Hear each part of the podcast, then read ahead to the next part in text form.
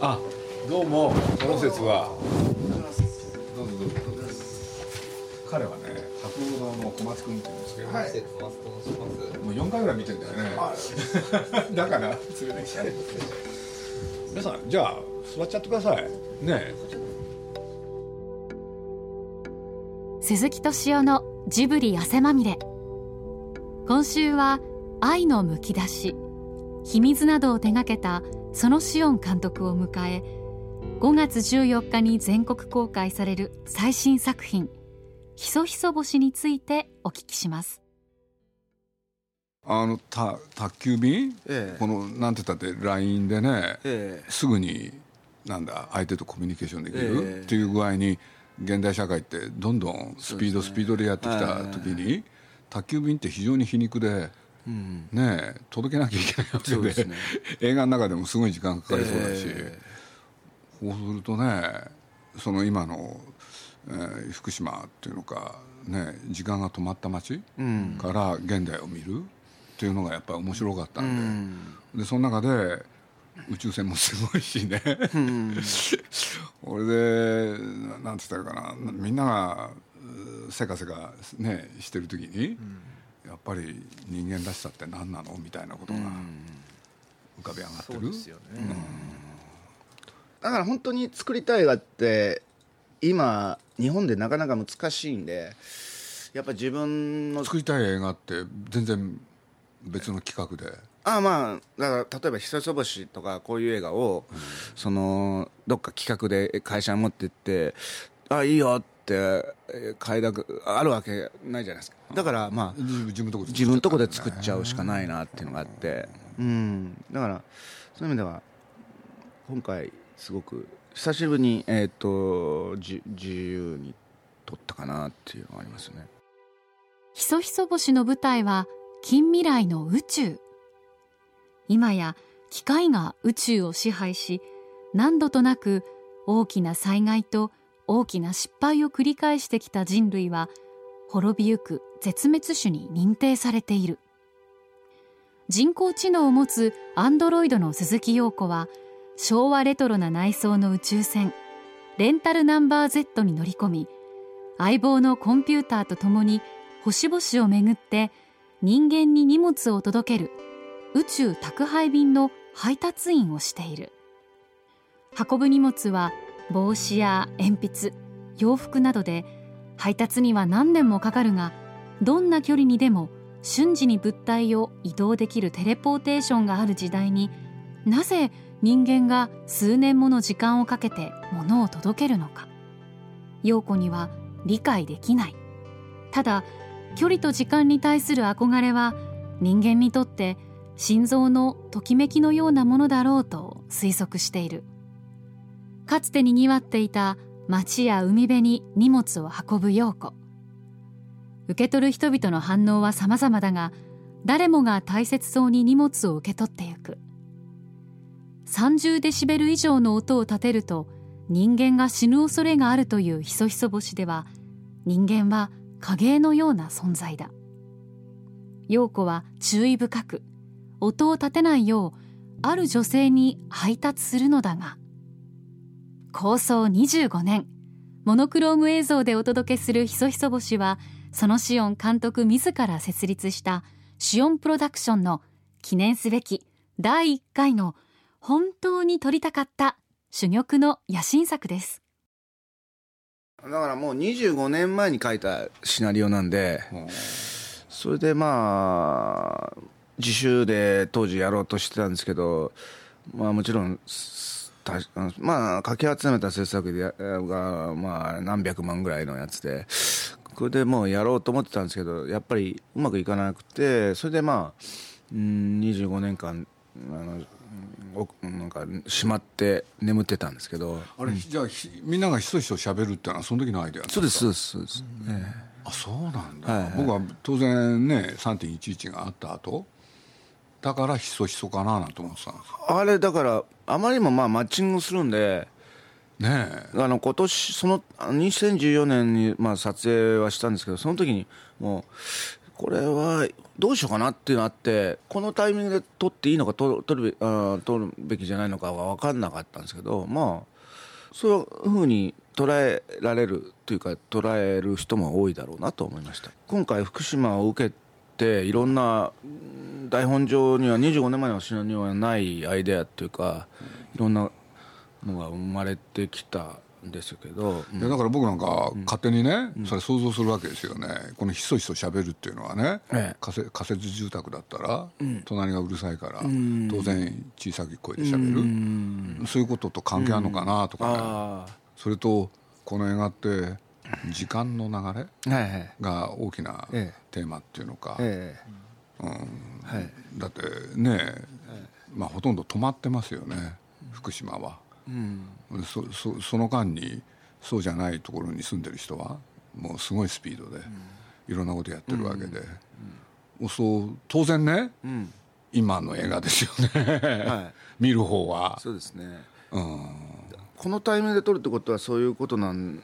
福島をうん取り込む時に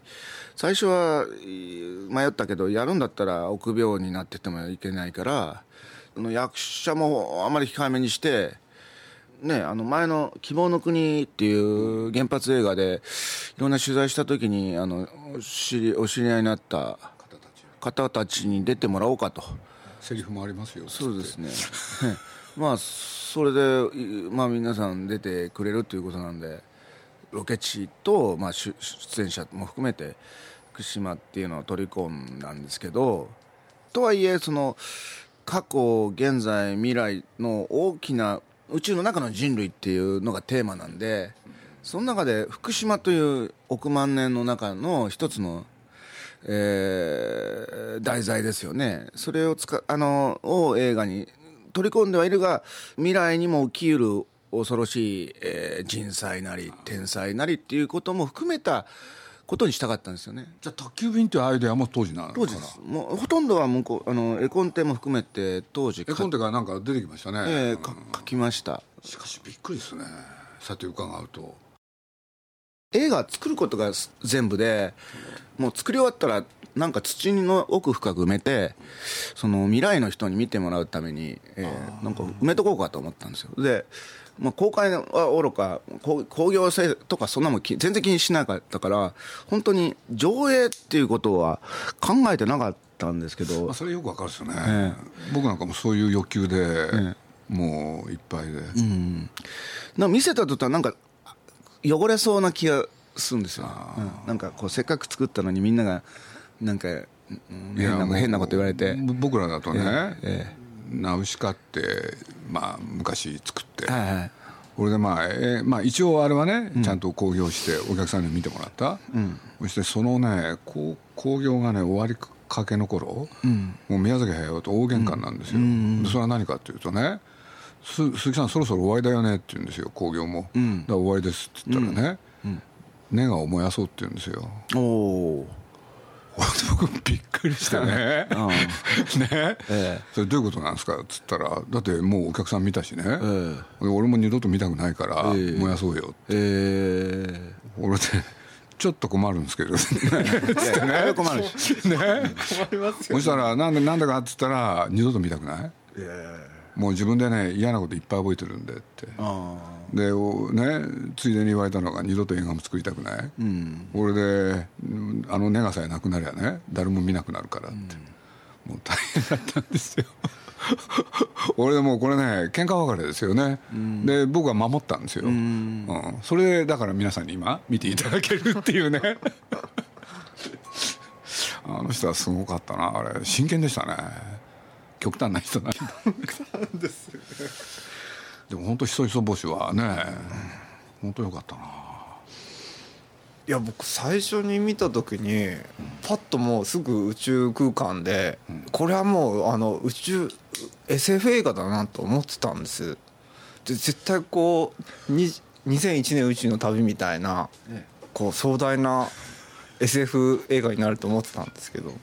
そしたらその SF 映画だと思ってずっと見てたら全くなんかこう SF じゃなく、本当にこうドキュメンタリー映画を見てるような感覚にどんどんこう切り替わっていって、まさにこう宇宙船から始まってたんですけどもその宇宙船すらも感じないほどのその空間の宇宙船の中の畳のこう、え一つの家の中に住んでて、ええ。何気なくこう夜間わた沸かしてたりとか、うん。お掃除してたりとかそれが普通の人間かと思ったら実はアンドロイドだったとか、電池がよかったよ 電池ポロポロってやって 充電しりとか。時どうなるんだろうなとかね。やや弱い。あのやや弱い。まあなまあまあね考えてるんですでもまあもういろんな要素をやっぱりぜあの詰め込んだんですけどその生活今宇宙地球で生活してるとヤーマンすると宇宙にいることを忘れますけどね。普通本当はあの宇宙で生活ししてる。ええわけですそうですよね。月に行くと月で行ったら今月なんだから宇宙なんだなって思うかもしれないけど、地球にいても宇宙でそれであのみんなすあのこの地球宇宙の中で毎日こう繰り返しこの映画にも取り上げられないようなどうしようもないことをいっぱいやってる詰め切ったりとか、あん。まりあの映画で僕そういうとこあピックアップして映画にあの宇宙船の中に取り上げることで日常生活っていうのが実は宇宙の中でおこあ行われているっていう感覚を作りたかったんですよね。それって宇宙船にあのその言わんと知ってることって地球でやってもあんまり意味が分かってもらえないんで そうすると宇宙船が一番効果的なのかなと思って、うん。ああ面白かったですよね、それでドアップになるでしょ、ね詰め切るとこなんかも、うん。あれ同じですよ。僕らがねアニメーションと同じですよね、でどういうことかっつったら普通の実写でね、例えば飯食ってたってみんなねさーっと見ちゃうけれど、アニメーションで飯食わせるとねそうですね。みんなすごいよく見てくれるんですよ、ちゃんとやってるって言って、ええ。ちょっとそれと似た効果あるよね、宇宙へ行っても日常はあるっていうのは、実写ってそういうところは本当に弱いですね。あのだからあのおっしゃる通りだから実写だったらなんか得意な場所例えば同じことを例えばあの戦国時代とかに持ってって詰め切ってるとかやったらなんで戦国時代でわざわざ詰め切るのっていう。それ絶対面白いですよね 実実写で飯食って面白かったのは小津安二郎ぐらいじゃないもうあれもちょっと宇宙空間だったんですけど。あれものすごい現実じゃないですよね、宇宙は日常だっていうところを、うんやっぱりやってみたかったのもありますね宇宙船の中は。うんうんしかもその宇宙空間でその音がしないその世界っていう表現はものすごいその斬新っていうかその音がしない空間でその夜間沸い沸かしてる時にシュワーって湧いてる音がうん絶妙に聞こえたりとはいかあれ必要以上に SE を消してますよね。ええ、全部登録の音はあの、まあ、取ってはいたけど、ほとんど取り替えてるんですよね。なんかそんな感じですよね。がしたほら後で音つけなきゃいけないじゃん、だからそういうこと気になるんだよね、基本的にはアニメーションと音を全部後付けでいこうと言ってたんですけどどうしても録音部がい取っとこうって言うんで一応取ったんですけどね。そうなんです。全部ほとんどアフレコですね。そうなん音は。うん。人工的につけました。あの宇宙船のねはい。あの頭のとこはあれあれ神社なんですか？あれは気になってましたよね。あれは僕もあれはあの僕はあそこまで考えてあの日本家屋を浮かばせようと思ったら、頭ヘッドがちょっと美術の人が変えてきちゃったんで。えお風呂屋さんみたいだし神社みたいだえしそうそうそう。まあこれはこれでいいのかなと思って。であの上り口のとこがちょっとアップになるとカメラ寄ると、えなんか結構フリーモンに見えるんですよね。あれどっかで神社壊して持ってきたのかなと思って。だから出どっから持ってきたかちょっと分かんないんですけど。あ新しく作ったわけではあれだってひびがね入ってるんですよ。お金そんなにないから、ん。新しく作ってはないと思うんですけどね。なんかそんな気がしたんですよね。ええどっか。ほんで風なんか風雪を感じさせるんでそうですね。そうですね。寄った時によく分かった、うん。多分あのいろんなあの現場であの円健さんがあのと出会うときに少しでも宇宙船かじりたかったっていうか映したかったから、ヘッドがないと 何が何だかよく分かんない。日本家屋の横で撮るかみたいなことになっちゃうから。よかったよねあの宇宙船。最初はね仮設住宅が飛んでるのかなと思ったんですよ。そういうのもないんだなと思って、あの宇宙船はねなんか面白かった、しかもそのコンピューターがその2001年宇宙の旅みたいな春ってその人工知能みたいなコンピューターかと思ったら普通の男の子の声で。2001年よりさらに前の宇宙家族ロビンソンあたりをのチャッチさを考えてたんですよ。だから好き好きだったんですか？宇宙家族大好きでしたね。ええ。大好きだったけど今見返したことはないですけど。ガイ・ウィリアムズが主役ですよね、はい。はいあの好きだったんですよ。あの悪巧みをする博士とあとそれの助手のロボットが大好きで。ええ大体あの頃ってなんかピカピカ光ってて なんかこうボタンとかが本当におもちゃっぽいです。ねついねコメントみたいなことを要求されて、くしゃみをずっと見ながら、要するに谷川さんの20億光年のごとくそれを思い出したんですよね。そしたら谷川さんも谷川俊太郎さんもコメントをいただいて、ね、もう今同じ量どんなになって。いやあれ笑った、うん、谷川さんよかったですよねあれ、ええ、なんかアンサーコメントっていう感じで。そうなってくると自分もなんか昔それを読んでいたんで、うん、どうかそれの記憶で書いたんじゃないかなって気になってきましたよなるほど。で僕ちょっと思ったんですよそれ。あれ見ながら、もしかしたら原作は二十億光年の孤独かなっつってね。だけどご自身だっていうからね。まあそうかいやでもでもヒントはあるだろうあるんじゃないかなと思いますね、うん、なんか、うん、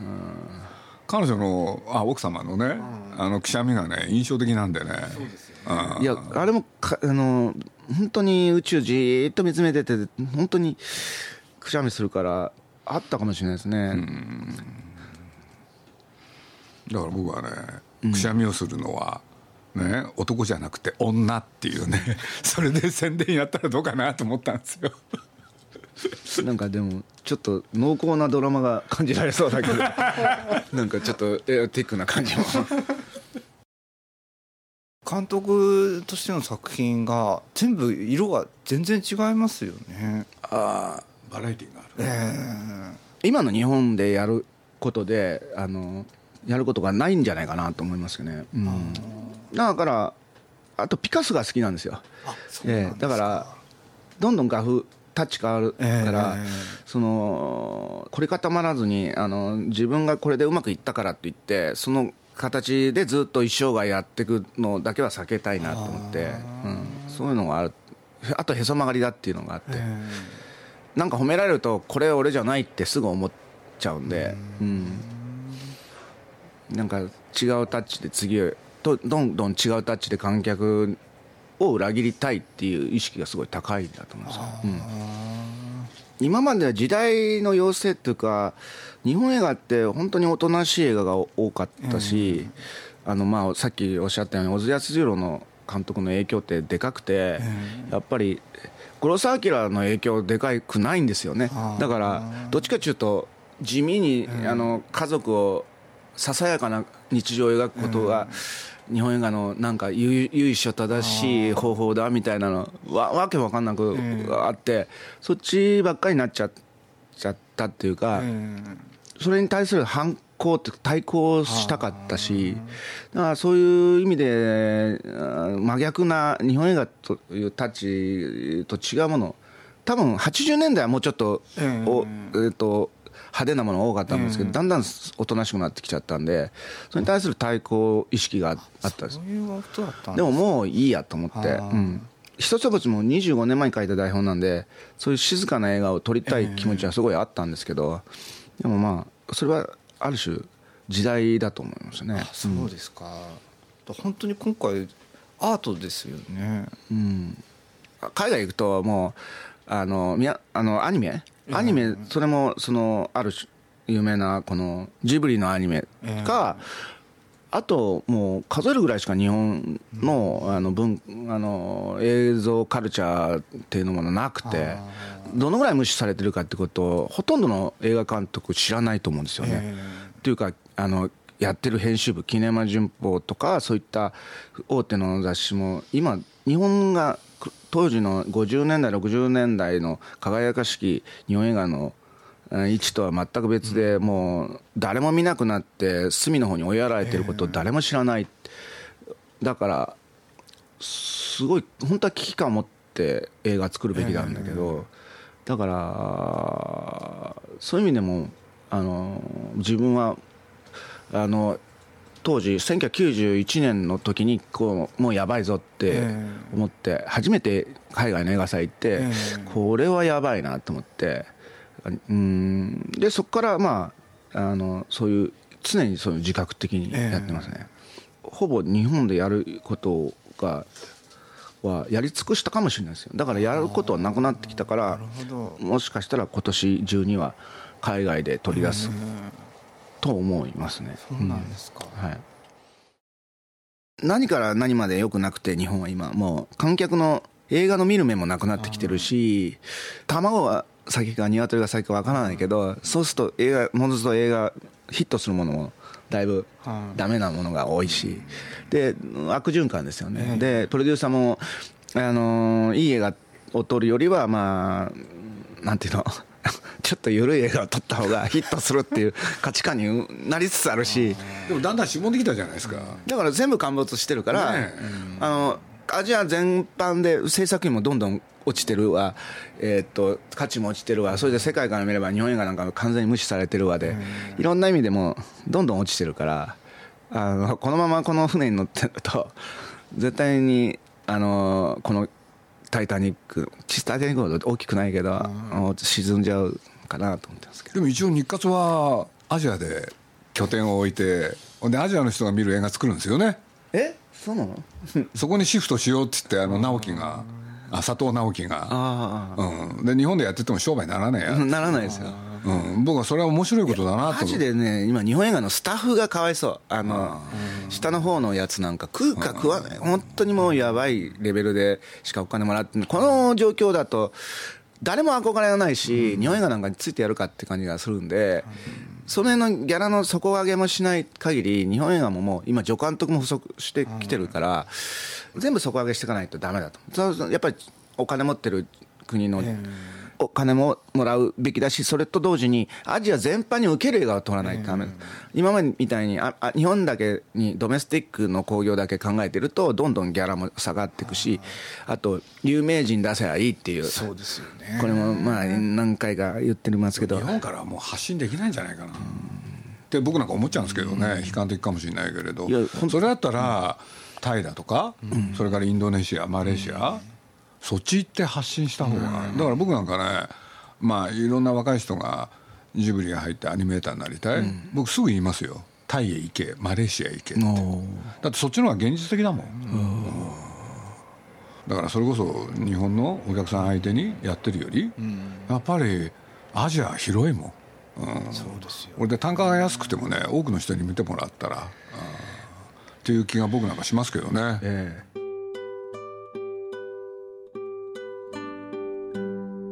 そのシオン監督のお話いかがだったでしょうか？最新作「ひそひそ星」は14日から全国ロードショーされます。また7月10日まで渋谷にあるワタリウム美術館にて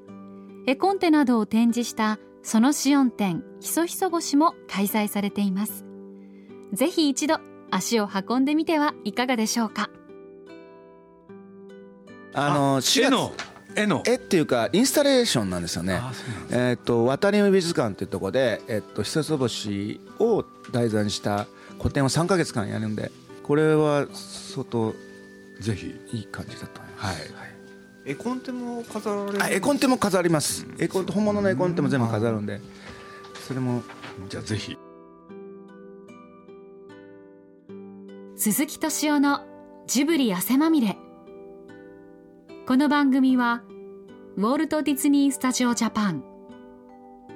ローソン。アサヒ飲料。日清製粉グループ。au ブルボンの提供でお送りしました。